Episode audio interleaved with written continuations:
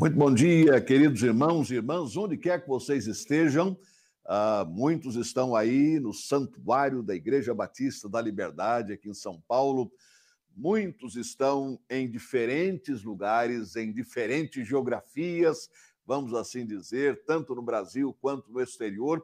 Mas o fato é que todos nós estamos diante da glória do Senhor. Este último cântico fala diretamente a isto, a glória do Senhor. Eu vejo a glória do Senhor hoje aqui. E é importante que nós a vejamos, até porque nós temos Jesus. A palavra diz em João, no capítulo 1, que nós vimos a sua glória como a glória do unigênito do Pai, cheio de graça e de verdade. Então a glória do Senhor está dentro de você, a glória do Senhor está dentro de mim, ela está dentro de nós porque nós temos Jesus. E através de Jesus nós podemos ver a sua glória dentro de nós. E assim vamos caminhando na glória do Senhor. Um dos nossos hinos conhecidos e cantados no mundo todo diz isto, não é? Que nós vamos caminhando, sempre caminhando na glória do Senhor, no seu brilho celeste. Enche a minha alma a glória de Deus. Então, se você, meu irmão e minha irmã, e se eu, se nós estamos juntos caminhando debaixo deste brilho celeste, nós estamos sendo rodeados, mas estamos sendo também invadidos pela glória de Deus. Então, Deus abençoe a sua vida, Deus abençoe a sua família neste que nós chamamos Dia do Senhor. Deus seja com você hoje e sempre pois o Espírito Santo, o Espírito de Deus, habita o seu coração e guia você em toda a verdade. Eu quero ler agora para nossa reflexão nesta manhã, no Evangelho de Mateus, no capítulo 9. E eu quero ler o versículo 38 primeiro, depois nós vamos lá para cima para o versículo 35. Mas começando com o versículo 38. Mateus 9, 38. E a palavra diz, e esta é a nova versão internacional: peçam, pois, ao Senhor da seara que envie trabalhadores para a sua seara. Peçam, pois, ao Senhor da seara que envie trabalhadores para a sua seara. E eu estou querendo refletir sobre estas duas palavras que iniciam o versículo 38. Peçam, pois. Peçam, pois. E é isto que nos remete lá para o versículo 35 em diante.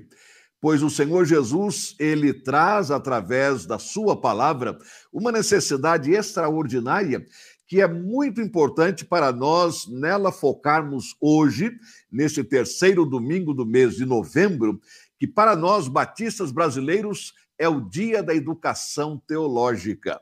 Isto é o dia em que nós, em todo o território nacional, agradecemos a Deus a vida daqueles que têm sido chamados para o ministério da palavra em diferentes funções, quer na área da educação cristã, quer na área da música, quer na área da evangelização, quer na área de missões, quer na área da comunhão, quer nas várias áreas de faixas etárias dentro de uma igreja. Mas hoje é o dia quando nós, como batistas brasileiros, estamos pensando na educação teológica e ministerial. Aliás, o próprio Conselho Geral da Convenção Batista Brasileira tem, dentre as suas comissões, uma comissão que se é chamada de Comissão de Educação Ministerial. Ela tem por objetivo uh, trabalhar com os nossos seminários teológicos em todo o Brasil, além dela, que trabalha com os três uh, seminários em nível da Convenção Batista Brasileira, que é o Seminário Teológico Batista Equatorial em Belém do Pará, Seminário Teológico Batista do Norte do Brasil, na cidade do Recife, e Seminário Teológico Batista do Sul do Brasil, na cidade do Rio. Temos também a Abibete, que foi organizada em abril de 1970. Por isso, ela completa este ano, ou completou em abril, 50 anos de existência.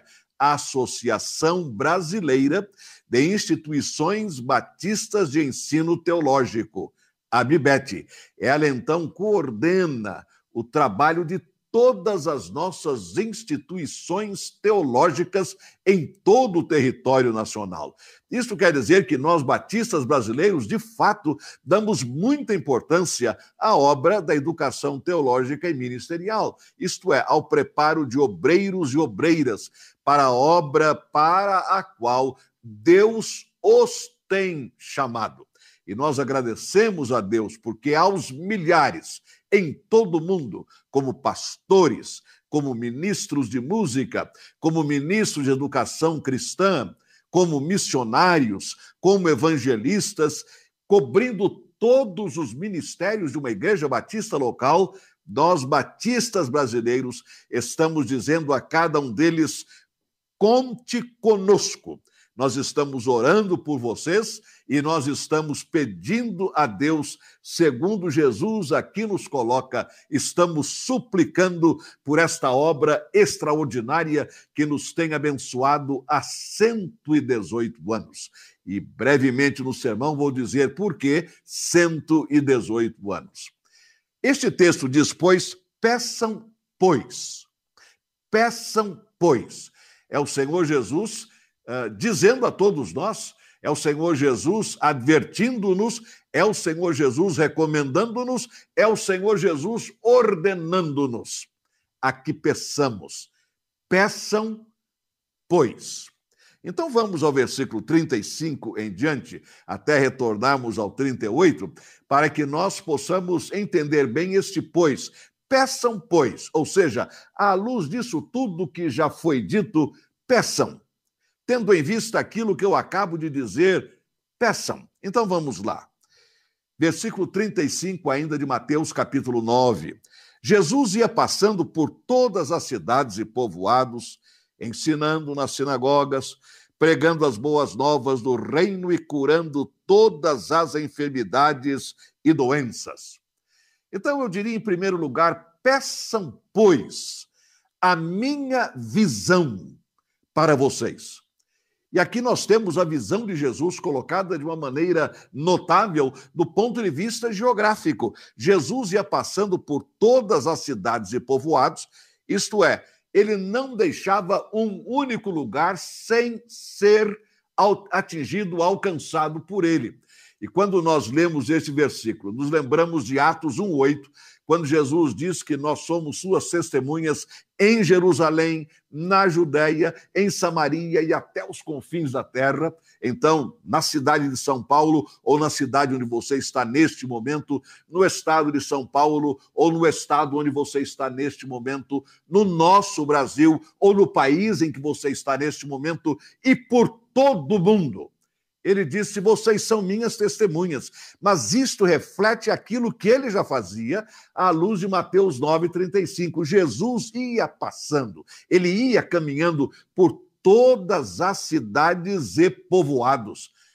Nós não vamos pensar numa cidade, por exemplo, tamanho de São Paulo, do tamanho de Manaus, do tamanho do Recife, ou do tamanho de Nova York, ou do tamanho de Salvador, ou do tamanho de Porto Alegre, ou qualquer outra cidade do mundo. Quando aqui fala em cidades e povoados, estamos imaginando cidades pequenas e povoados, aquelas aldeias, aquelas vilas. Agora, o fato é que em nenhum momento Jesus deixou de lado uma ampla visão geográfica. Ele passava por todos os lugares havendo possibilidade, ele passava. Você se recorda, por exemplo, em João, no capítulo 4, quando o texto diz que Jesus ia e foi-lhe necessário passar por Samaria. E a partir disso, nós temos o um encontro entre Jesus e a mulher samaritana. Posteriormente, no mesmo capítulo, Jesus com toda a comunidade dos samaritanos. Mas é interessante que logo no início do capítulo 4, a palavra diz que era-lhe necessário, era-lhe imperioso. Mas aqui nós vemos em Mateus 9, 35, este texto refletido. Jesus passava, caminhava, trafegava por todas as cidades e povoados. Independentemente do tamanho, Jesus ia até eles. Por isso, quando no versículo 38 ele diz: Peçam, pois. A minha primeira reflexão é esta: peçam, pois, ao Senhor da seara que dê a vocês esta visão esta visão geográfica. Vocês não estão confinados a um lugar, vocês não estão parados numa cidade, num estado, num país. Onde quer que seja, estejam vocês ali, estejam ali, mantenham esta visão bem ampla, bem distante, isto é, que ela vá longe. Não olhem para baixo, olhem para cima e vejam é o Senhor Jesus dizendo: roguem, pois, peçam, pois, esta minha visão. O texto continua. Ao ver as multidões, ele teve compaixão delas, porque estavam aflitas e desamparadas como ovelhas sem pastor. Jesus diz: peçam, pois, a minha compaixão. Interessante que, ao colocar em prática a sua visão de ir a todos os lugares, cidades e povoados, grandes metrópoles, pequeninas cidades, pequenas aldeias, Jesus não deixava absolutamente uma delas sair da sua visão. E qual era então o seu sentimento? Era o sentimento de compaixão. Por isso, ao dizer, peçam, pois, eu também incluo, peçam, pois, ao Senhor que dê a vocês a minha compaixão. Esta compaixão, e o texto diz que ele teve profunda compaixão delas, porque ao vê-las, ele as via como ovelhas aflitas, desgarradas, desamparadas, absolutamente sem pastor, isto é, confusas, perdidas, como acontece com um rebanho onde não há ali um pastor. Nós sabemos pela história e todos nós lemos sobre isso, o comportamento das ovelhas na ausência do pastor. Jesus via as multidões dessa maneira, ele via através dos olhos da compaixão. E porque via através dos olhos da compaixão, ele procurava alcançá-las com o seu ensino, pois o versículo 35 diz isto: ele entrava nas sinagogas para ensinar, para pregar as boas novas do reino de Deus e curar todas as enfermidades e doenças.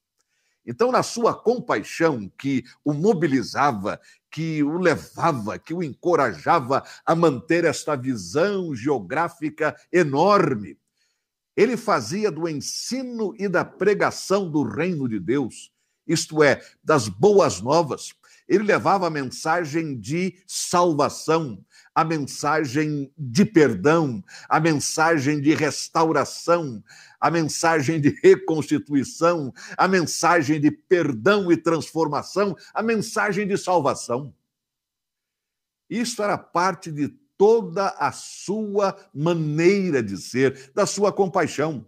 Porque se ele não tivesse compaixão, ele não veria naquelas ovelhas, ou seja, nas pessoas, nos povoados e cidades, ovelhas sem pastor, aflitas e desamparadas. Mas uma vez que ele nelas identificava os aflitos, identificava os desamparados, os desnorteados, ele vinha com o evangelho, as boas novas do reino de Deus. Vocês têm perdão, vocês têm salvação, vocês têm a vida eterna, vocês têm saída. Jesus, ele não veio para condenar o mundo, Jesus veio para salvar o mundo. Ele mesmo disse que Satanás, o inimigo das nossas almas, ele veio com a missão de destruir, de matar, de roubar. Essa é a missão dele. Mas o Senhor Jesus, eu vim para que vocês tenham vida e a tenham em abundância.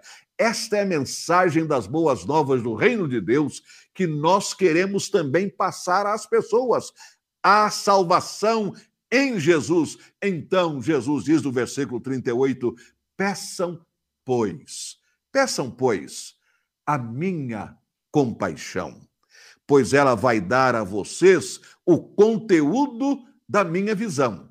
A minha visão é enorme, eu estou vendo todo mundo, todos, mas é movida pela compaixão, pelas almas, pelas pessoas que são como ovelhas perdidas, aflitas, desamparadas, sem pastor. E eu digo uma coisa a você: na sua família deve haver alguém assim, aflito, desamparado, uma ovelha sem pastor.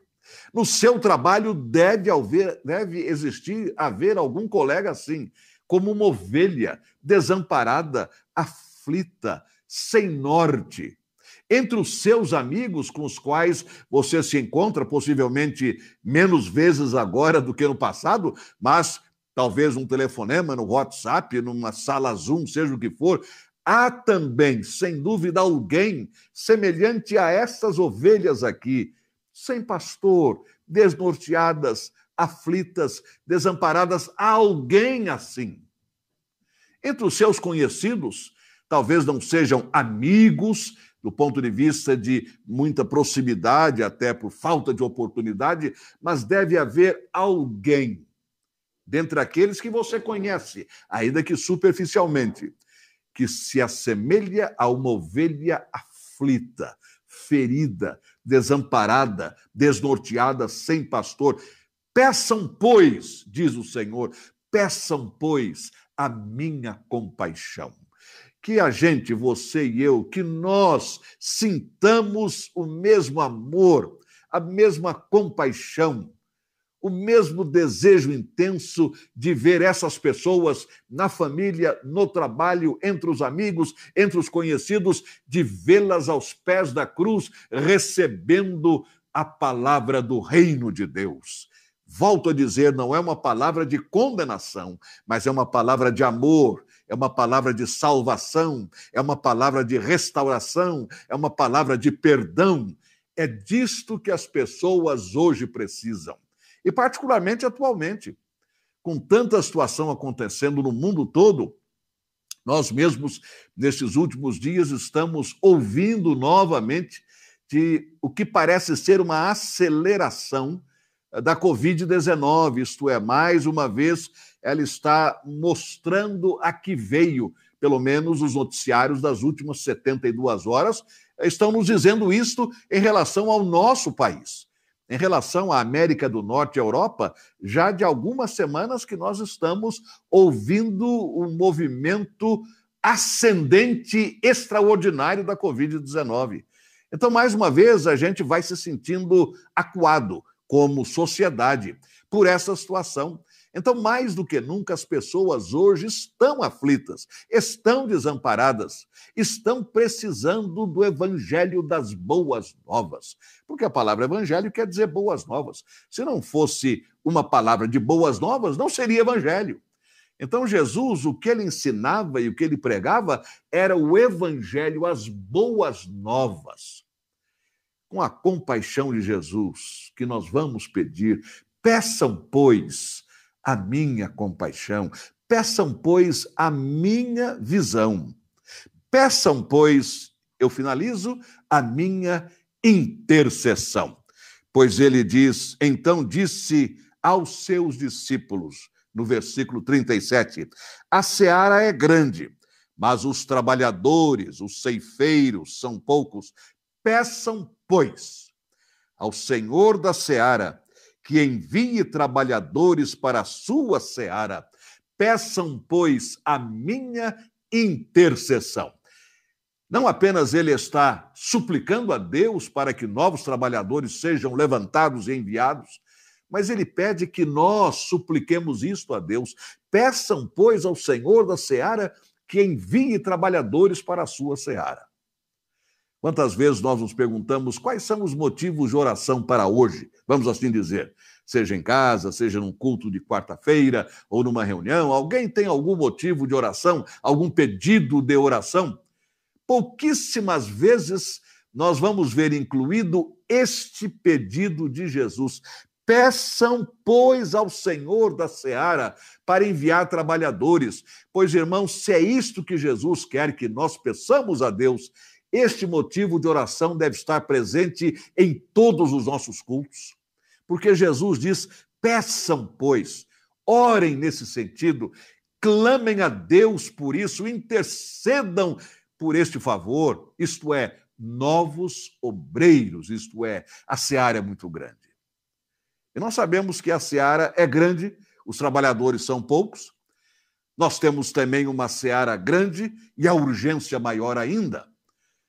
Por exemplo, em João, nós lemos sobre isto no capítulo 4, versículos 36. Vamos lá. Não dizeis vós faltarem ainda quatro meses para a colheita? Mas eu vos digo: levantai os olhos e vede os campos já prontos para a colheita. Levantai os olhos e vede os campos já prontos. Então nós devemos rogar, pois, ao Senhor que envie trabalhadores para a sua seara, porque a colheita já está preparada. Os campos já estão prontos, já estão brancos para a ceifa. Mas também porque é muita seara e pouco trabalhador, como diz Mateus 9:38. Quando pensamos, por exemplo, em termos da nossa atuação dentro do Brasil como batistas brasileiros, observem bem. Nós temos uma membresia em nossas igrejas de 1 milhão 790 mil 227 membros. Eu não estou falando de assistentes ou de pessoas que gostam uh, da obra batista, não. Estou pensando apenas em número de membros das nossas igrejas batistas brasileiras, da Convenção Batista Brasileira. Não estou incluindo aqui a Convenção Batista Nacional, não estou incluindo aqui a Convenção das Igrejas Batistas Independentes apenas a Convenção Batista Brasileira. Aliás, diga-se de passagem que estas três convenções que atuam dentro do Brasil são todas elas membros cooperantes da Aliança Batista Mundial. Nós estamos juntos aqui e estamos juntos lá. Mas este número que eu estou mencionando tem a ver apenas com as igrejas que cooperam com a Convenção Batista Brasileira. Mais uma vez, 1 milhão 790.227 membros. Este número, e nós fazemos parte deste número, se formos membros de uma igreja batista da Convenção Batista Brasileira, nós estamos em 9.018 igrejas e 4.698 congregações. Ou seja, 13 mil 716 igrejas e congregações. Neste número de igrejas e congregações, nós somos este 1 milhão 790 mil 227 membros. Temos 13.905 pastores batistas brasileiros na Convenção Batista Brasileira que cooperam, são filiados da Ordem dos Pastores Batistas do Brasil, cujo presidente é membro da nossa Igreja Batista da Liberdade, o pastor Adilson Ferreira dos Santos, que é também o diretor executivo da Convenção Batista do Estado de São Paulo. Mas você pode dizer, pastor, se nós temos 13.716 igrejas e congregações e 13.905 pastores, então nós estamos bem. Não existe problema. Nós temos uma grande seara, temos um grande campo, mas temos trabalhadores à vontade. De repente, temos até uns 200 pastores a mais do que o número de igrejas e congregações. Mas é claro, você deve aqui colocar os pastores que já estão aposentados e não estão mais pastoreando. Pastores que, embora ainda não aposentados, no momento não estejam à frente de uma igreja.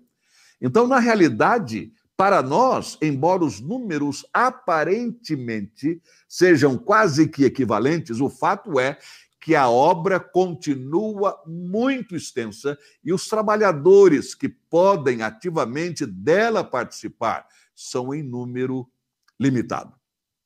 É por isso que existe o terceiro domingo de novembro para os batistas brasileiros, como sendo o dia da educação teológica, o dia em que nós pensamos, oramos atendendo a que Jesus diz aqui: roguem, pois, peçam, pois. Este é o dia, mais do que outro, durante o ano, em que nós devemos orar, pedir a Deus que levante obreiros e obreiras para que façam a obra, para que sejam ceifeiros na grande seara do Senhor.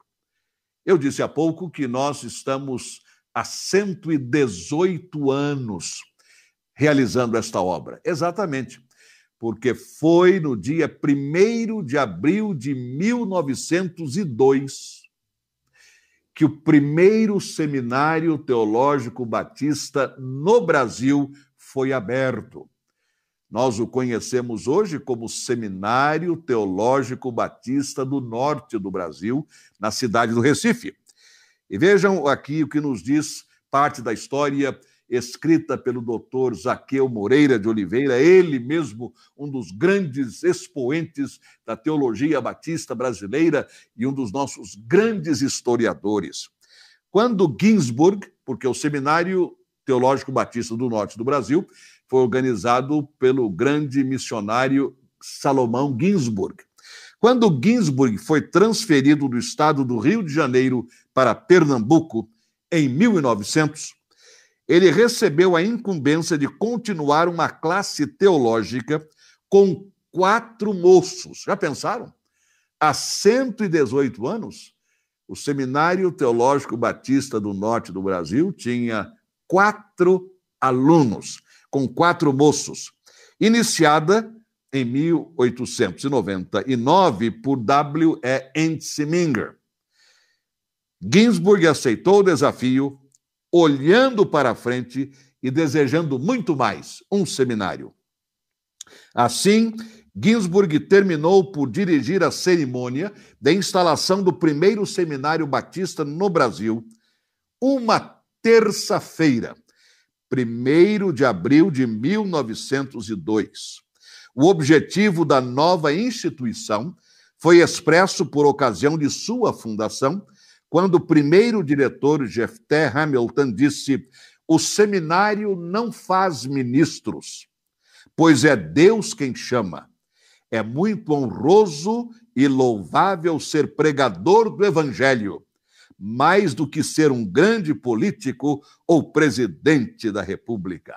Note bem, isso, irmãos, há 118 anos está lá, na ata, como tendo sido as primeiras palavras proferidas naquele culto em que o Seminário Teológico Batista do Norte do Brasil foi organizado. 1 de abril de 1902, há 118 anos, os batistas brasileiros estamos pedindo ao Senhor mais obreiros, mais ceifeiros para a sua seara. E é com alegria que nós, hoje, como batistas brasileiros, sabemos, como já mencionei, os outros dois seminários em nível da Convenção Batista Brasileira, Seminário Equatorial, em Belém do Pará, Seminário do Sul, na cidade do Rio de Janeiro. Aliás, eu estou hoje com a camisa polo do Seminário do Sul. Hoje é dia de educação teológica. A Dione lá se formou também, pastor Givaldo lá se formou também, e possivelmente outros irmãos membros da Liber ao longo do tempo tenham se formado. No Seminário do Norte do Brasil, pastor Eli Fernandes de Oliveira, formado pelo seminário, maestro Donaldo Guedes, formado pelo seminário, professora Selma Guedes, formada pelo seminário, e uma pleiade de outros obreiros. Enfim, se nós colocarmos todos aqueles que, pelos três seminários da Convenção Batista Brasileira e também pelos demais seminários, faculdades teológicas e instituições, como existe em São Paulo, a Faculdade Teológica Batista do Estado de São Paulo, que hoje, no culto da noite, será o foco também da nossa reflexão, da nossa atenção. Isto quer dizer o seguinte: precisamos continuar a atender a isto que Jesus coloca aqui. Peçam, pois, clamem, pois, ao Senhor da seara. Precisamos de mais trabalhadores, mais pastores, mais músicos, mais educadores, mais evangelistas, mais obreiros, para a obra no Brasil e fora do Brasil.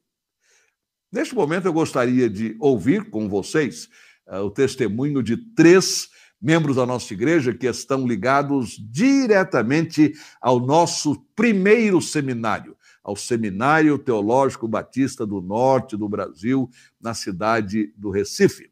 Eu quero começar com o maestro Donaldo Guedes, ele está no santuário da igreja, e depois, então, nós ouviremos a sua esposa, professora Selma Guedes, e finalmente o irmão John Min, que já nos conduziu no ofertório, ele que foi e é neto do doutor John Min, reitor do Seminário do Norte, de 1942 até 1952, o ano do cinquentenário, e também filho do doutor Davi Min, que foi durante 53 anos, ou melhor, durante 35 anos, reitor, diretor do Seminário do Norte. Maestro Donaldo, com a palavra, por favor.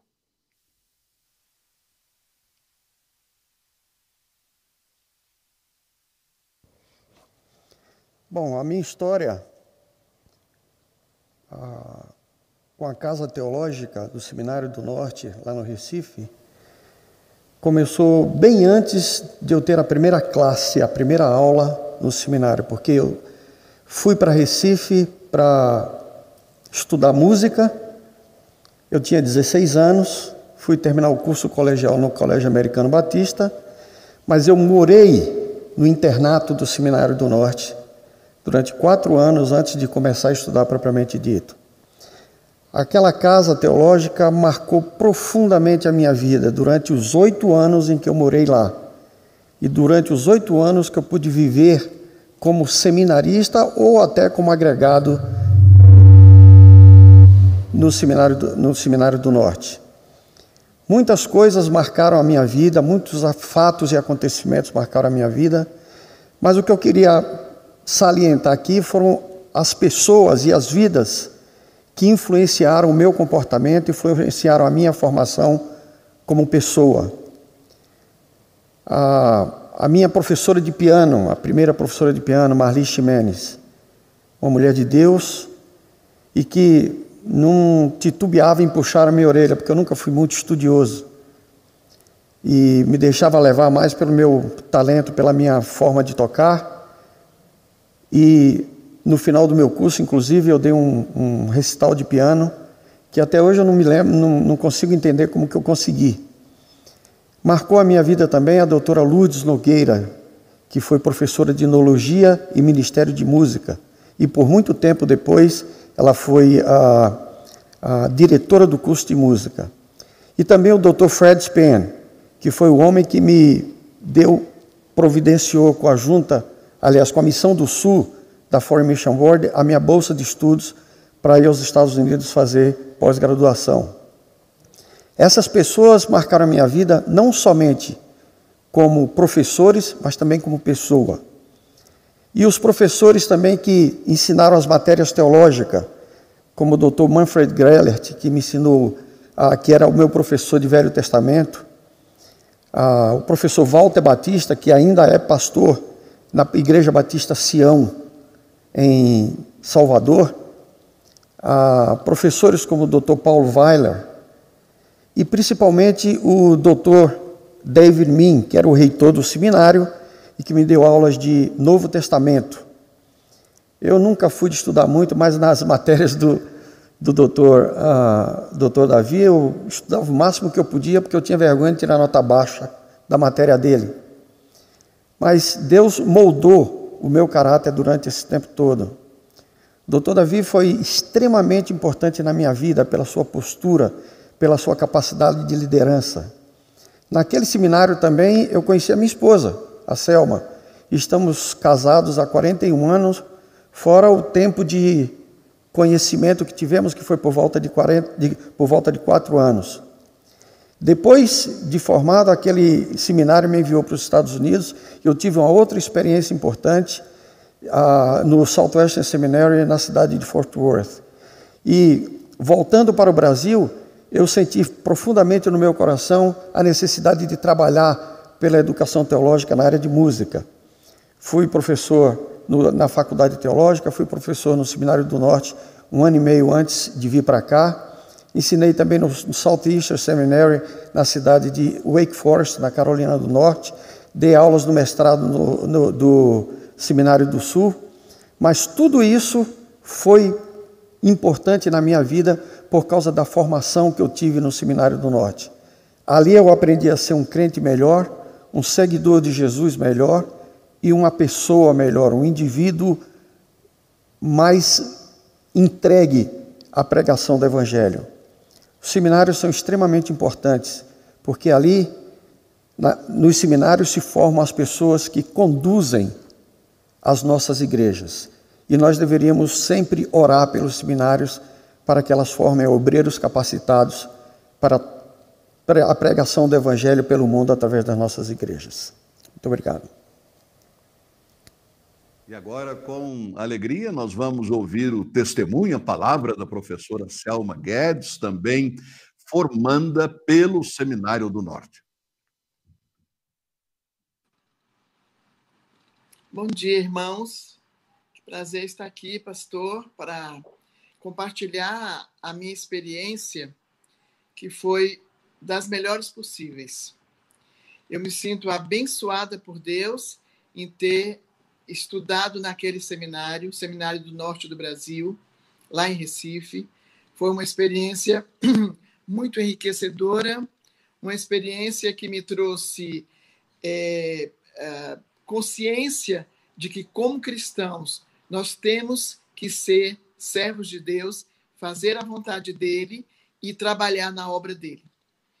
É, ali no seminário, eu tive o prazer de, durante todo o tempo que eu passei ali, ter como reitor o pastor Davi Min, que é o pai do, do John Min. Um homem de Deus, um homem com uma visão impressionante de serviço, um homem que dedicou a sua vida como missionário para uh, trabalhar com aquele, aquele seminário, deixando aquele seminário, vamos dizer assim, no topo, na época que nós estávamos lá estudando, um homem dedicado, um homem com coração na obra de ministério aqui no Brasil.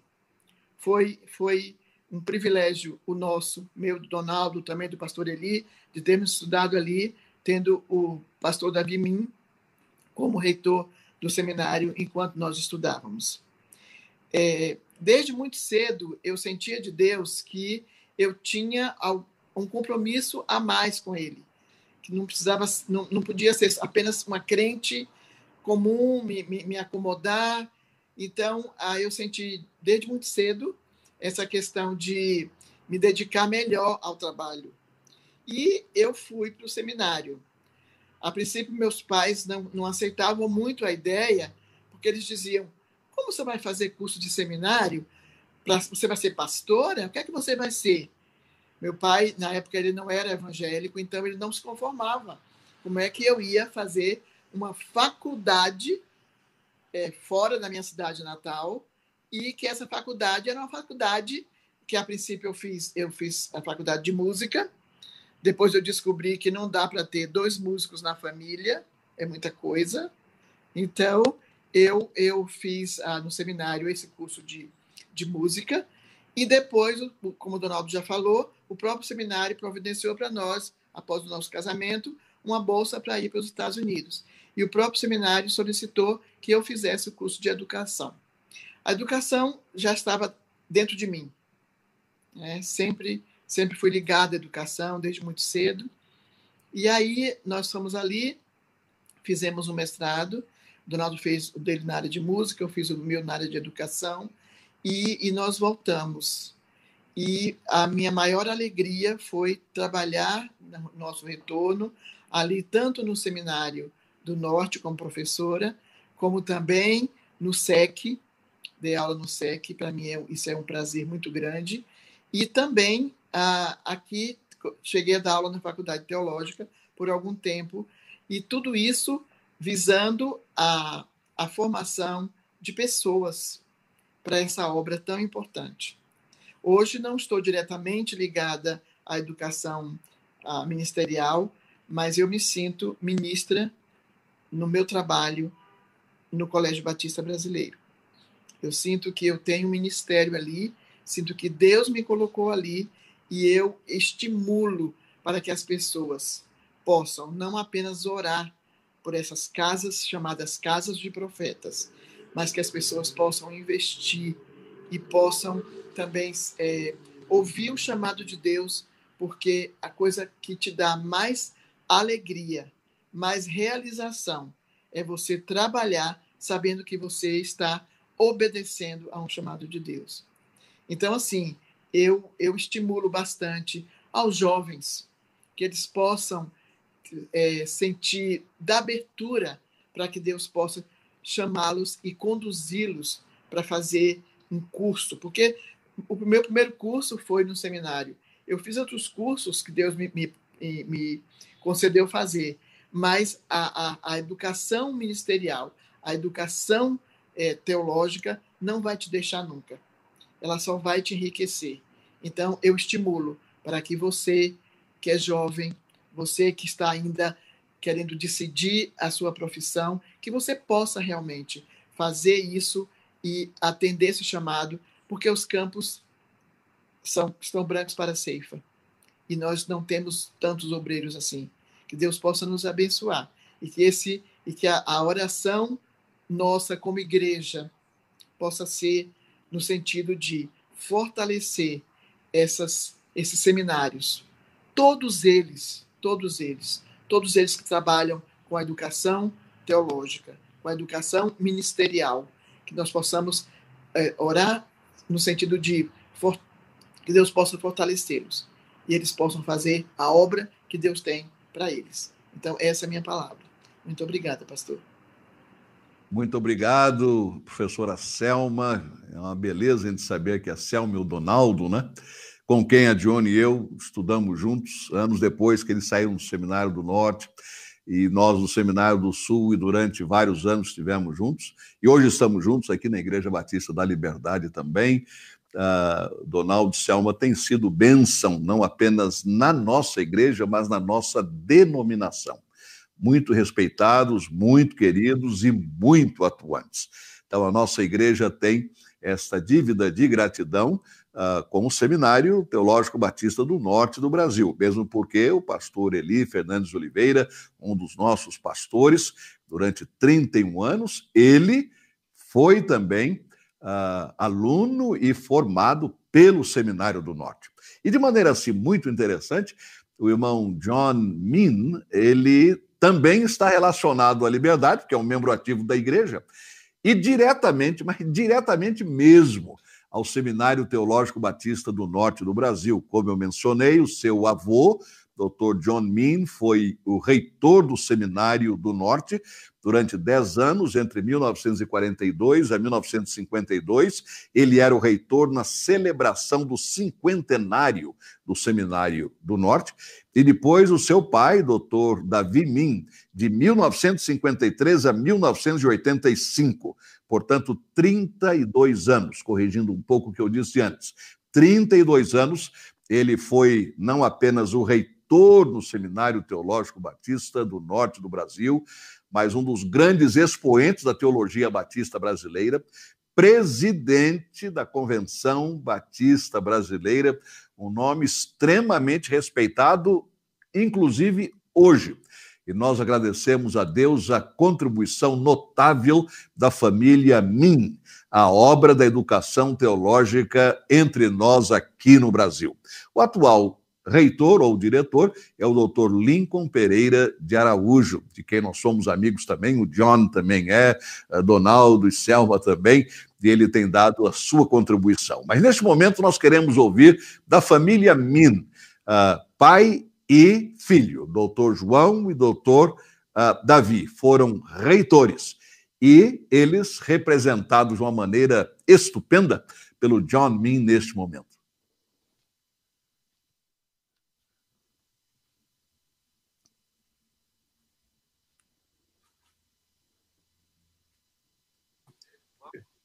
Puxa vida, pastor, que responsabilidade. Eu estive ligado ao seminário muito mais como é, um menino que convivia com seminaristas do que como beneficiário da educação religiosa que o seminário pro, proporcionou para muitos e muitos líderes da denominação.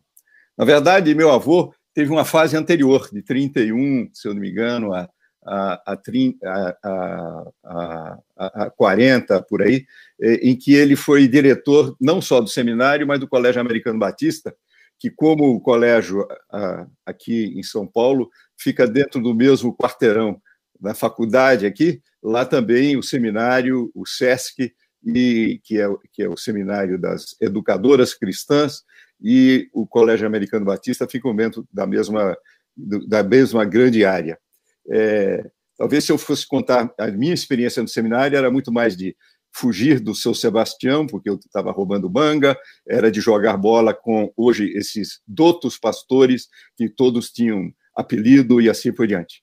Mas eu, eu queria é, falar um pouco sobre uma outra, um outro aspecto, é, que é o seguinte: eu, eu, tenho, eu tive a oportunidade de obter o discurso de posse do Davi Min, meu pai, quando ele assumiu em 53, e ele faz uma pergunta que eu acho que é válida até hoje, que é o seguinte: pode o seminário justificar sua existência?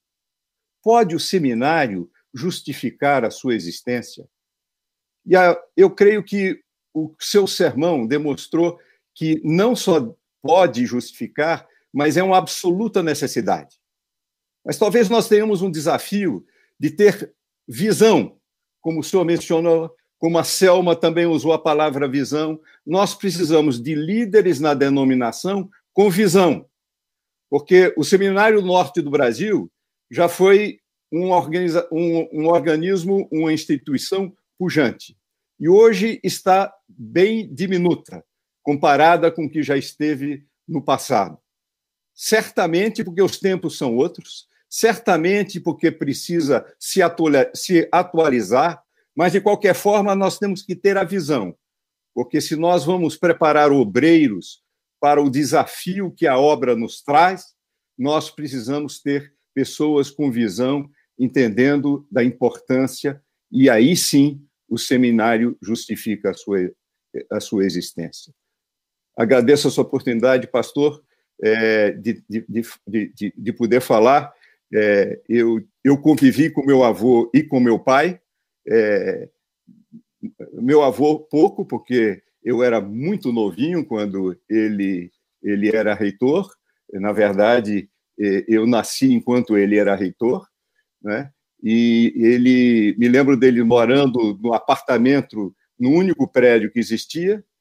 E depois convivi com meu pai e todos os desafios que ele enfrentou de tornar o seminário uma instituição é, que tornou, oferecendo não só educação teológica, mas cursos de música e de, edu é, e de educação religiosa, para formar líderes para todas as áreas que poderiam servir à comunidade de batistas. Tá? Então, é, o que foi possível fazer foi feito porque tinha visão. Visão que às vezes exigia grande sacrifício porque faltava recursos. Mas se tem visão, é possível, mesmo com recursos escassos e limitados, viabilizar uma grande obra. E nisto eu, eu, eu tenho, eu, eu reconheço que meu pai teve e, e, e o admiro tremendamente por isso. E na minha vida laica, eu tento levar este exemplo de que a gente só consegue desenvolver grandes desafios com visão. E a visão que o senhor deu no seu sermão de hoje, da necessidade de termos obreiros, é um desafio para a comunidade da igreja de contribuir financeiramente, mas contribuir especialmente com potenciais líderes. Agradeço mais uma vez. Muito obrigado, irmão John Min, pela sua palavra e por nos ter trazido também este outro dado histórico muito importante, que foi a atuação do seu avô, Dr. John Min, também num período em que seminário e colégio batista estavam todos juntos. Então, um período realmente longo uh, que ele teve como diretor daquelas instituições e depois finalizando como diretor somente do Seminário do Norte, presidindo ao seu jubileu de ouro. E a presença do seu pai também, que todos nós conhecemos, eu me lembro muito bem dele em assembleias da Convenção Batista Brasileira, um homem Uh, tão notável e tão respeitado por todos nós. E nós, como membros da Igreja Batista da Liberdade, nós agradecemos a Deus a influência e a bênção que o Seminário Teológico Batista do Norte do Brasil tem sido para nós na nossa história, através de obreiros e membros da igreja que tem tido uma ligação direta. Aliás, se você, membro da Igreja Batista da Liberdade ou não, mas que está participando do culto nesse momento, se você estudou no Seminário do Norte ou tem alguma ligação ah, com o Seminário do Norte, deixe uma palavra aí no chat ou mande para nós o nosso WhatsApp para que a gente saiba, não é, da história do Seminário Teológico Batista do Norte do Brasil e da Igreja Batista da Liberdade. Deixa apenas uma palavra, eu sou fulano de tal, ou meu nome é este, estudei, ou meu pai estudou, ou o meu primo estudou, etc., para nós termos essa dimensão histórica. Mas graças a Deus por isto, e a palavra do Senhor Jesus continua a mesma, meus irmãos e irmãs. Peçam, pois. Peçam, pois a minha visão, a minha compaixão, a minha intercessão. E se Deus permitir, estaremos juntos logo mais às 18 horas, quando vamos focar a nossa Faculdade Teológica Batista de São Paulo, portanto, aqui mesmo onde nós estamos, como Igreja Batista da Liberdade, participarão do culto dentro desta visão teológica o diácono Gésio Duarte Medrado, que é o presidente do nosso ministério diaconal, diretor do Colégio Batista Brasileiro de São Paulo, que ao longo da sua história como colégio tem estado ligado também diretamente à educação teológica dos batistas do estado de São Paulo. E a palavra nos será trazida, isto é, a mensagem, pelo diretor da Faculdade Teológica, professor doutor Lourenço Estélio Rega. Então, às 18 horas, nós estaremos juntos aqui. Eu vou agora orar e, após a minha oração, a conclusão do culto com a, o cântico virá diretamente do santuário.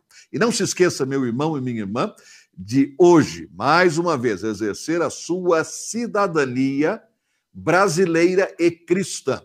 Hoje é dia das eleições municipais em todo o Brasil, então não deixe de cumprir o seu dever cívico, que deve ser também um privilégio como crente em Cristo Jesus. Nós somos cidadãos do reino de Deus, mas também da pátria brasileira. Vamos orar. Senhor, mais uma vez suplicamos agora a tua bênção sobre o nosso país, neste dia das eleições municipais Dia também que é o feriado de 15 de novembro da proclamação da nossa República. 131 anos como República, Senhor. Abençoa o nosso país e permite que aqueles que serão levantados através do voto do povo entendam que mais do que um mandato, eles têm um mandado, uma responsabilidade, uma missão diante de ti e diante dos eleitores. Abençoa, pois, a nossa nação brasileira. Mais uma vez, obrigado, Senhor, por este dia de educação teológica. E como Jesus nos instruiu e nos pediu e nos ordenou, nós estamos pedindo por trabalhadores para a tua obra. Muito obrigado mais uma vez pela presença entre nós de maneira abençoadora do Seminário Teológico Batista do Norte do Brasil, da Faculdade Teológica Batista de São Paulo e dos demais seminários e demais instituições teológicas na Convenção Batista Brasileira. Permite agora que, através do cântico, mais uma vez, em conclusão a este culto, nós exaltemos a Santíssima Trindade no amor do Pai, na graça do Filho e na comunhão do Espírito Santo. Amém.